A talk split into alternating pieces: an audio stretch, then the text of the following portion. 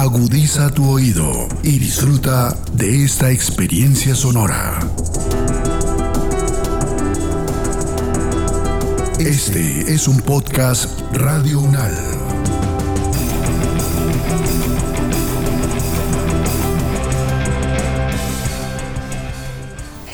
Pues, 202 de la calle 44 al 2125 del apartamento 101. Calle 24 carrera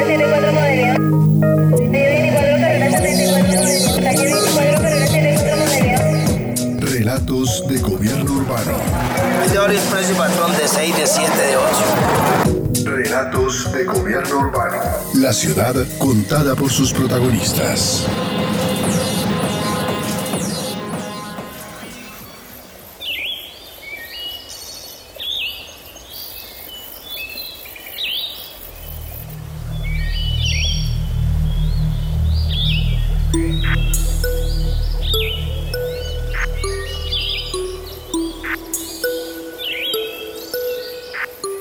En el informe presentado en el marco de la iniciativa LIFE, Facilidad de Inversión en América Latina sobre Ciudades y Cambio Climático, se indica que los jardines botánicos cumplen un papel fundamental en la lucha contra el calentamiento global. En ese marco, en Montería fue presentado un estudio para la reconversión de 28.5 hectáreas que ocupan las lagunas de oxidación en la zona noroccidental de la capital de Córdoba. Y una parte fundamental es su jardín botánico.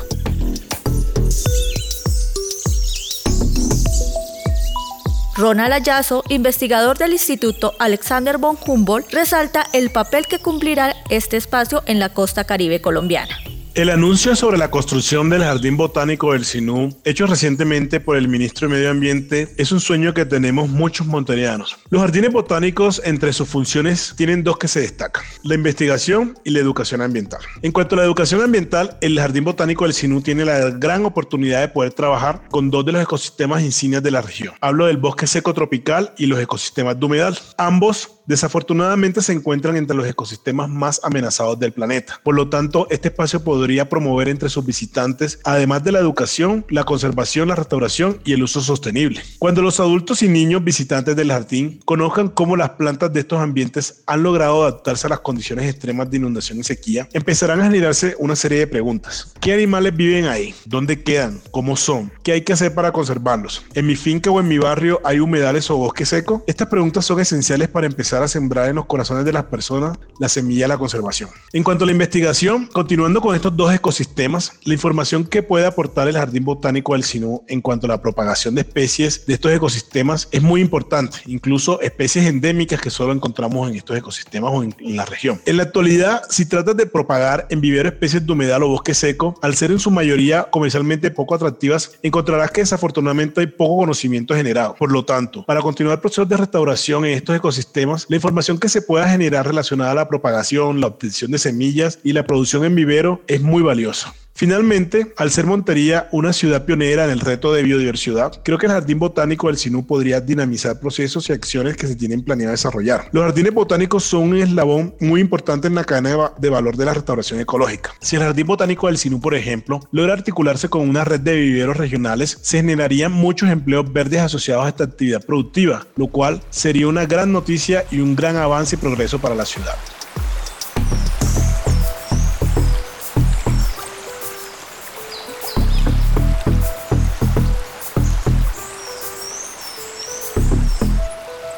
El investigador Ayazo destaca que este jardín botánico cumplirá una labor de educación ambiental, investigación e impulso de Montería como biodiversidad.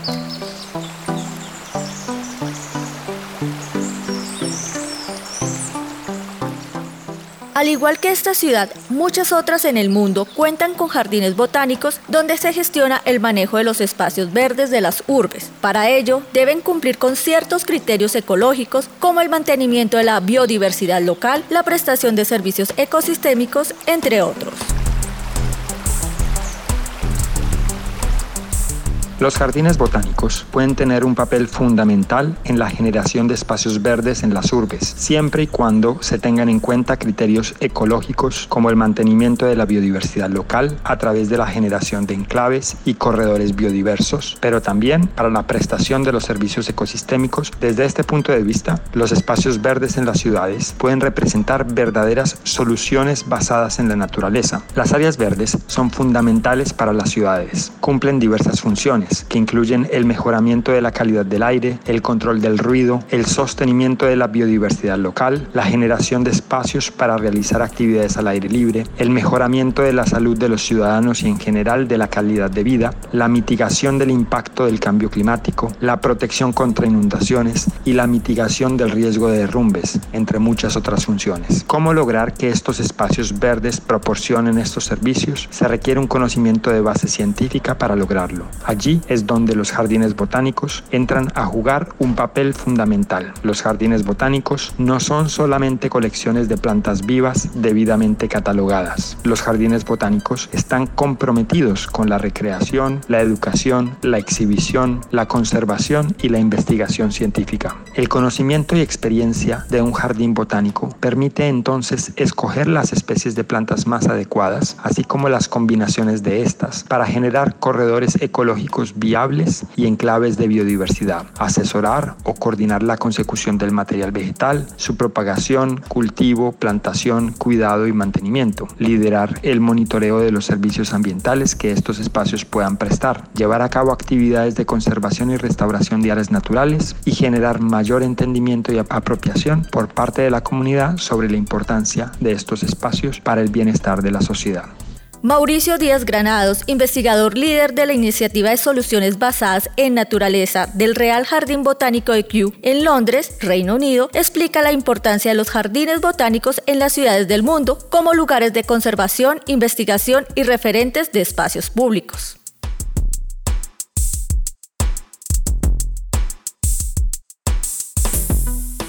En Colombia son varias las ciudades que cuentan con estos jardines. Allí se desarrollan investigaciones y algunos ejercen labores de institucionalidad pública, tal y como lo señala Fernando Montenegro, profesor especial del Instituto de Estudios Urbanos de la Universidad Nacional de Colombia. Los jardines botánicos son herederos directos de la época de la Ilustración, de una época en que hay una gran preocupación por el conocimiento, por entender qué es lo que sucede en el entorno del ser humano y por cómo se aplica el conocimiento para que esto se desarrolle correctamente. En Colombia, evidentemente, los jardines botánicos son herederos de la, de la expedición botánica y su desarrollo tiene que ver con una noción fundamental de conocimiento de nuestra flora, de las características espaciales que, que se dan en los bosques de los entornos naturales de las grandes ciudades y del centro del país y en ese sentido tal condición sigue existiendo. Hay jardines botánicos en una buena parte de las grandes ciudades colombianas, hay una gran parte de ciudades que no lo tienen y evidentemente cuando uno mira el futuro sobre lo que tiene que ver con el cambio climático, sobre la noción de lo que está sucediendo ambientalmente, tiene que estar pensando necesariamente en los procesos de reforestación o arborización. Y el jardín botánico es el instrumento fundamental para comprender de qué manera se puede hacer correctamente, cuáles son las especies más lógicas para ser sembradas en uno u otro horizonte, de qué manera se puede conformar un bosque urbano dentro de un conjunto urbano y ver cómo se relaciona con el entorno natural, entender de qué manera es el comportamiento de los árboles, de las especies frente a un intenso desarrollo urbano. Digamos que esas son las preguntas que se resuelven fundamentalmente en un gran laboratorio que es el jardín botánico. Hoy en día deben formar parte de la estructura funcional de toda ciudad, de toda metrópoli. Hoy en día es absolutamente necesario, obligante a que tengamos jardines botánicos que nos den las orientaciones claras y específicas para comprender cuál es el comportamiento de los árboles en un territorio difícil, el territorio urbano. Y por tanto hay que buscar los medios para armonizar su crecimiento con ese entorno nacional. Y el jardín botánico es fundamentalmente el laboratorio sobre el cual se puede construir esa idea. En Bogotá se encuentra el Jardín Botánico José Celestino Mutis. Su extensión es de 195 mil metros cuadrados. Es un centro de investigación sobre ecosistemas en las zonas urbanas y rurales. Además, es la entidad pública que se encarga de la arborización de la ciudad.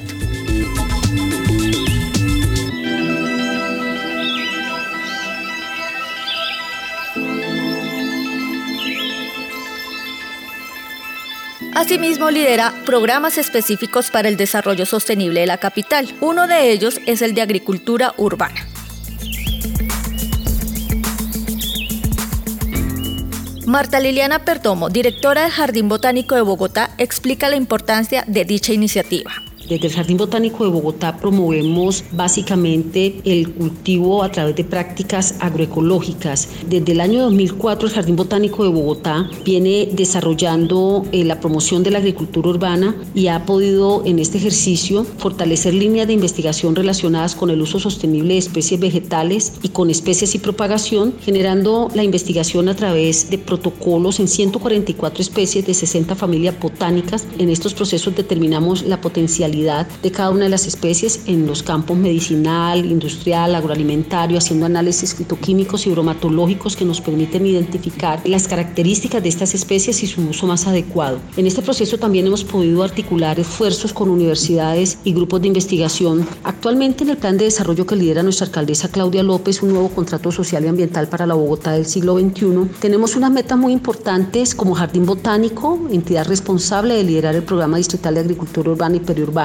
que hemos llamado Bogotá es mi huerta. Dentro de las metas podemos destacar la necesidad de fortalecer 20.000 huertas con insumos para la producción agrícola o con herramientas básicas en caso de huertas comunitarias. Tenemos la responsabilidad también de brindar asistencia técnica y asesoría a 40.000 personas y de capacitar 20.000 personas en la producción de huertas urbanas, al igual que desarrollar 40 paquetes tecnológicos que nos permitan el manejo y el aprovechamiento innovador y sustentable de especies alimentarias que sean aptas para la producción agrícola en contextos urbanos. Otro ejemplo es el Jardín Botánico Joaquín Antonio Uribe de Medellín, en el cual se desarrollan espacios de investigación y trabajo con las comunidades de la capital antioqueña y zonas aledañas. El Jardín Botánico de Medellín, a través de los diferentes contratos que ha suscrito con el municipio, ha cuidado la biodiversidad de la ciudad al mismo tiempo que a través de las actividades de silvicultura realiza su mantenimiento. Hemos logrado incrementar en un 20% el número de especies presentes en la ciudad y generar una conciencia, tanto en ciudadanos como en la administración pública, de la necesidad de tener planes de largo plazo que protejan la biodiversidad de nuestra ciudad, hasta el punto tal que ha trascendido este contrato las corrientes políticas que han estado en la alcaldía. El Jardín Botánico de Medellín este año cumple 50 años de hacer ciencia, educación y conservación y toda esa capacidad acumulada en los años viaja directamente a la ciudad a través de estos contratos. De esta manera, por ejemplo, hemos incrementado la presencia de especies nativas en ciudad, especies que por sus características van a tener una adaptación muchísimo mejor al territorio. En cada contrato tenemos los tres componentes en el que llevamos la silvicultura, la investigación y muy importante la educación. Esta educación permite que quienes habitan los territorios, entendiendo su contexto social y cultural, hagan un cuidado y se responsabilicen no solamente de las intervenciones que hace el municipio, sino también del cuidado que tenemos que tener de la biodiversidad como una tarea diaria inherente a cada uno de nosotros.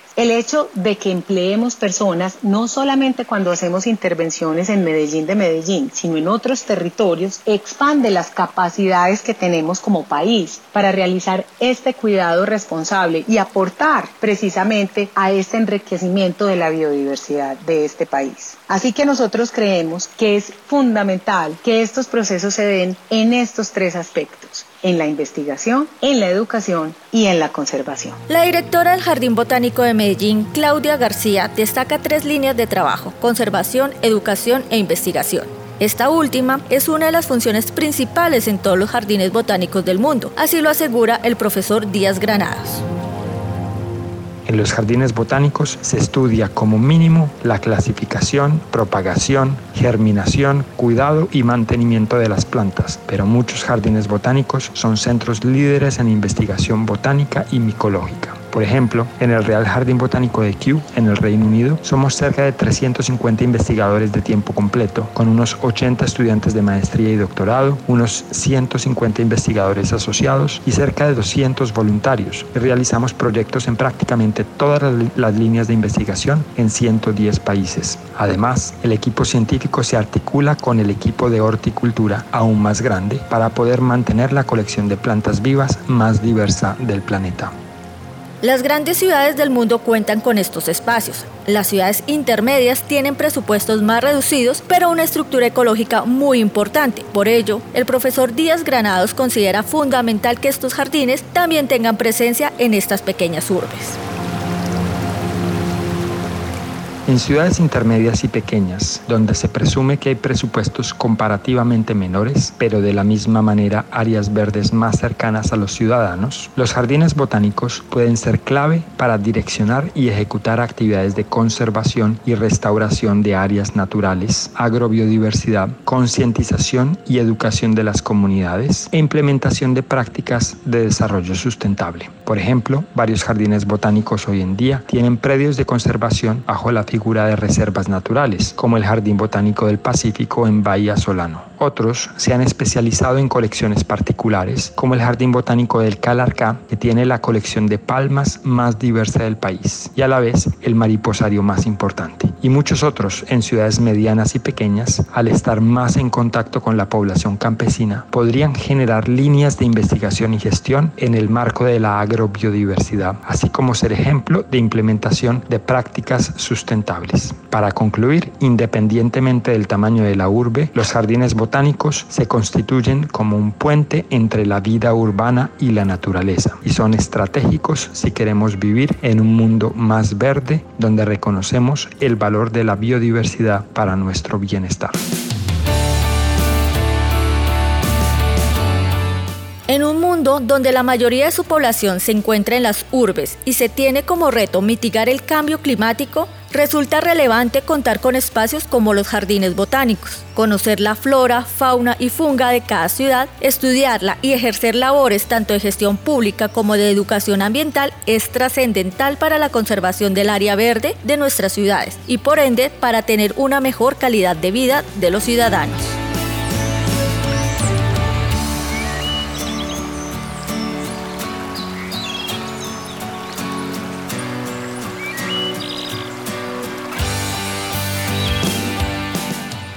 Este podcast contó con la dirección de Diego Peña, profesor de la Universidad Nacional de Colombia, con la investigación periodística de Claudia Sánchez y Milton Medina, la locución de Claudia Sánchez y la producción sonora de Edgar Huasca.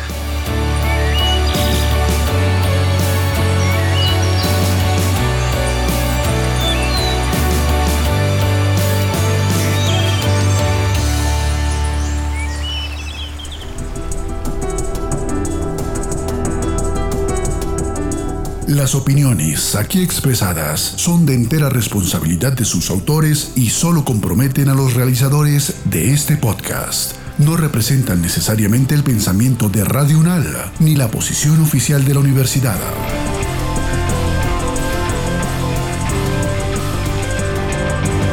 Este y otros podcasts en nuestro sitio web podcastradio.unal.edu.co.